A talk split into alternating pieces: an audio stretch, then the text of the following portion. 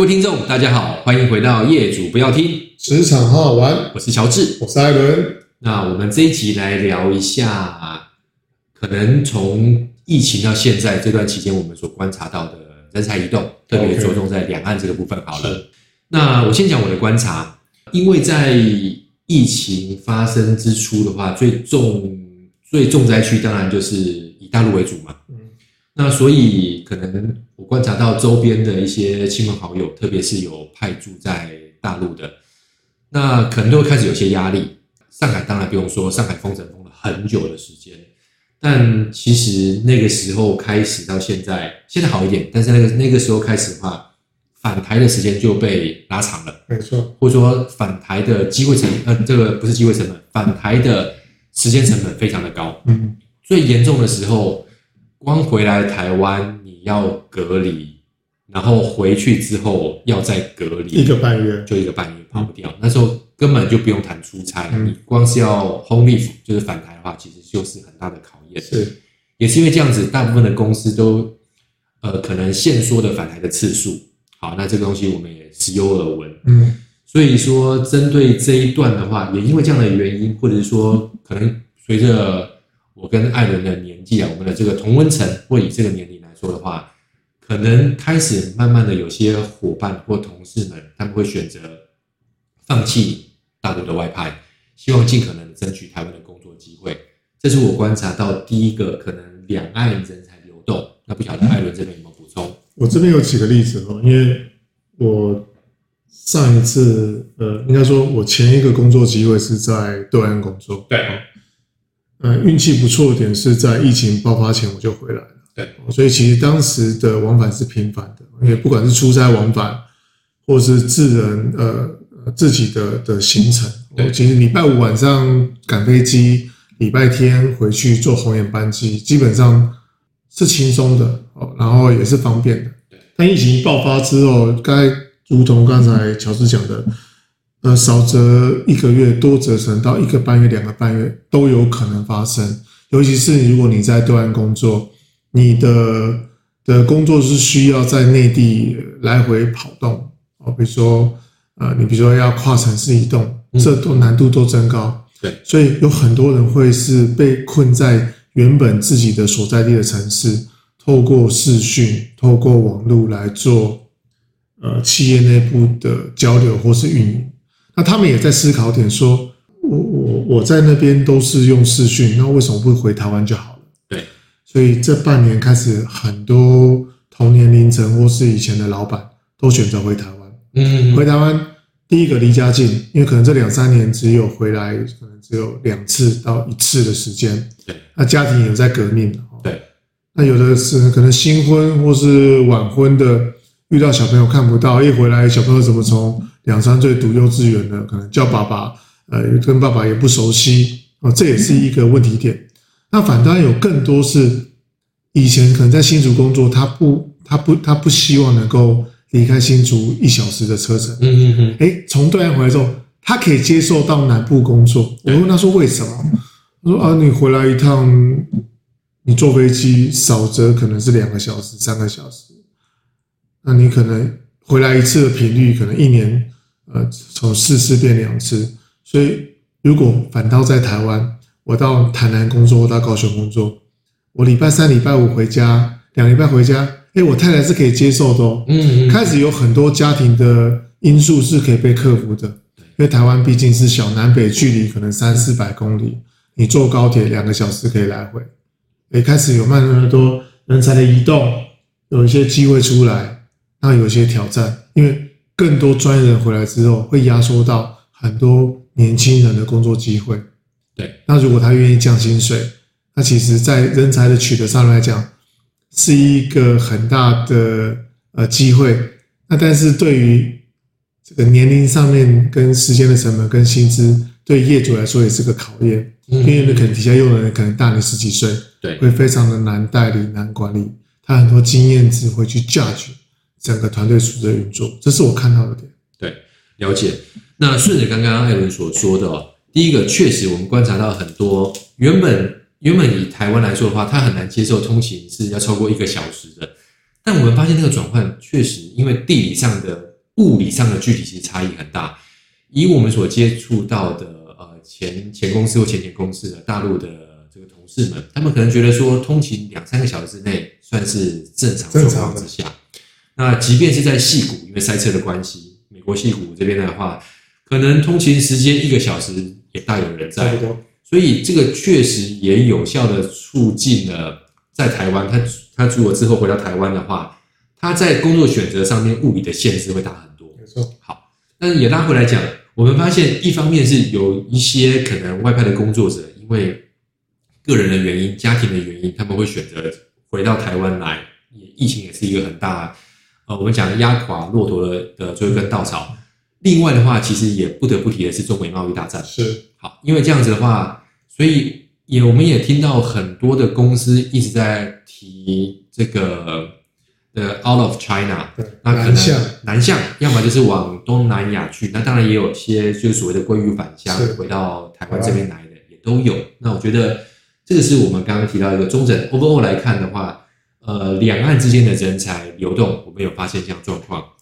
那但是呢，有些时候我们也会希望是说反向思考。那其实对于即便有些公司离开大陆，但是也有些公司其实还是在希望在大陆这边有持续的发展，他们还是需要有些台籍的人员。所以我们也会觉得，这或许对于年轻世代来说，可能可以好好的评估跟思考。我们能够理解，在那边可能在呃通信上面或者网络上面会有一些控管，这个其实呃不能说没有。那也如同刚刚艾伦说的，毕竟你是。有点到了另外一个地方去，交通上面的成本，或对于台湾的家人的照顾，一定会变得比较薄弱，或者是没办法及时的能够做一些处理。但或许之前因为前辈们的关系，你想争取外派的机会，或者是海外的历练，不太有机会。那现在可能反而是一个新这个出现的一个机会点。如果没有家人。或者说家人是可以一起去的，我认为可以去去尝试看看。嗯哼，呃，不光是呃对岸地区，或是南向政策，或是往欧美地方走，或日本，可以去外面看看，走马看花，了解一下当地的文化。呃，我觉得是难得的一个机会了，因为像呃以我或是乔治，我们都曾经有外派过的经验。对，呃，思乡情却在所难免。但是当当然。呃，这个东西是是得克服的。嗯哼，那机会跟挑战，我认为是并行，因为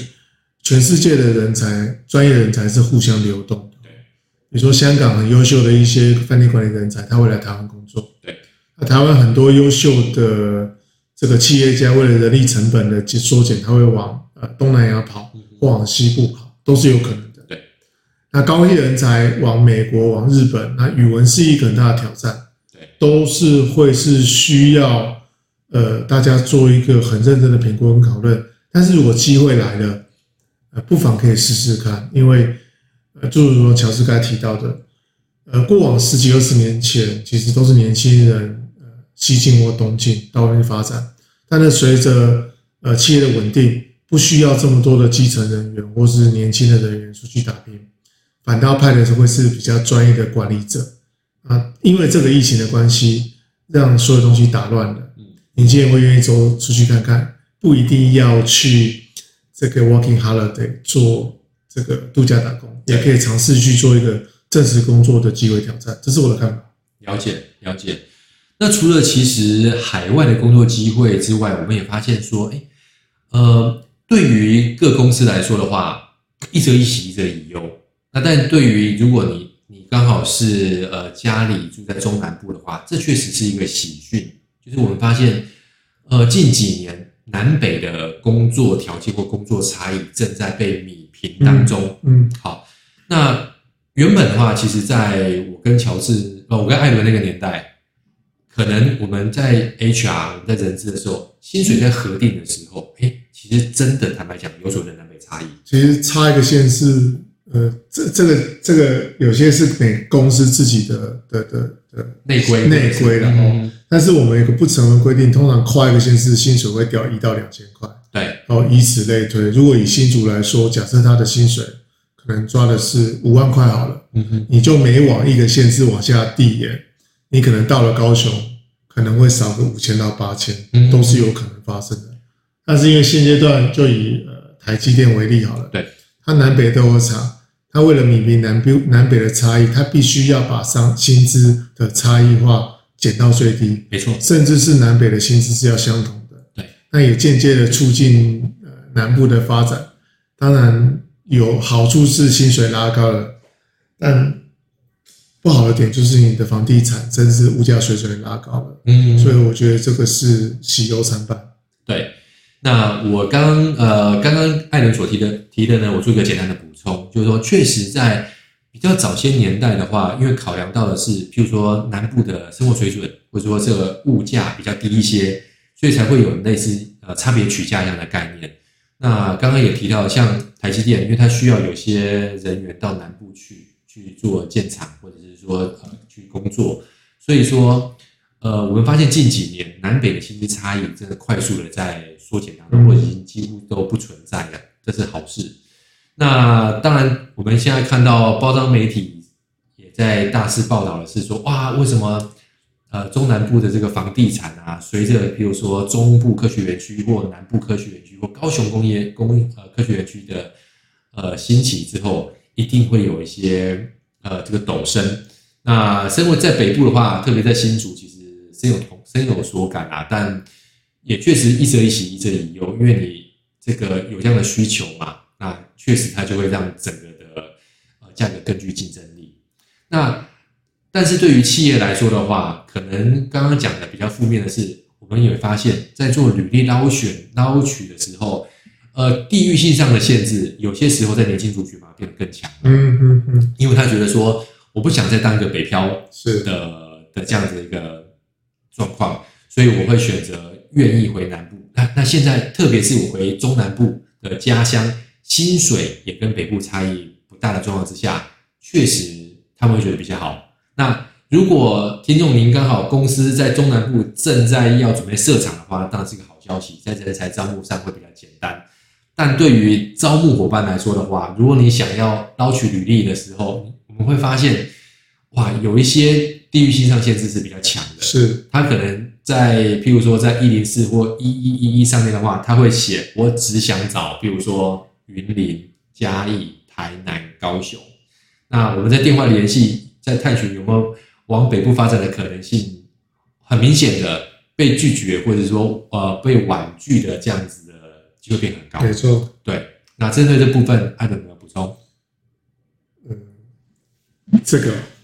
其实两边移动是好事啊，我还是鼓励年轻人都可以尝试一下机会。对，因为你画地自限的，比如说，哎，我是住在云林，我就只想在云南工作，但是你跨个县市，你可能到台中只要四十分钟。嗯。那过去薪水差不多，是薪水是差不多，但是你看的人文地景地貌跟来相处的一些人是不同的。对，就如同我们刚才前期有提到的，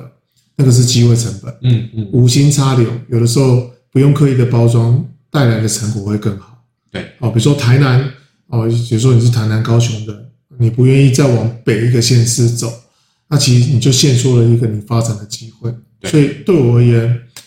可能我的居住地跟我的工作地都不相同，或者我读书地方都不相同，所以我的移动力会稍微的高一些些。嗯嗯嗯。那相对来讲会比较辛苦，因为你跟家里面的互动会比较薄弱，这第一个。对。第二个，你的往返交通时间会比较长。第三个是，呃，你的这个成本变高了嘛，所以存钱的空间可能就会被限缩。嗯哼。但是回过头来，你如果好好的利用你这在这个。移动的过程当中的琐碎时间，你可以学到很多东西，甚至可以得到意想不到的收获。确实，那我也简单做个补充，或者我最近常常遇到的案例哦，就是说，毕竟还在企业里面，我们常常在针对家乡在中南部的这些求职者做邀约的时候，呃，我发现年轻族群他们当然第一个很在意薪资，或者很在意生活成本，刚刚艾伦所提到的。那不过我觉得还是可以综合评估，这并不是老生常谈，因为有些时候在这个电话讨论过程当中，他们会觉得说，因为我现在在云林，我在嘉义，我在高雄，我在台南，我住家里，但是同样的薪水啊，可能我要到新竹，我要到桃园，我要到新北市，我到台北，我光租屋成本每个月就可能要多个六千到八千，嗯，那加上我可能呃这个除了住不能住家里之外，我还要负担吃饭啦、啊、或者交通成本。那我觉得确实从这个角度切入没有不行，但如同刚刚艾伦也提到的，诶，在这个状况之下，可能我们要思考到的是，如果在北部的这个工作机会能够提供更好的学习或更好的发展，或者说视野上有更大的不同的话，我们会觉得。与其呃在年纪在更稍长的时候有压力，倒不如让这个压力发生在更年轻的时候，那也能够让自己我们讲突破舒适圈嘛，突破同温层，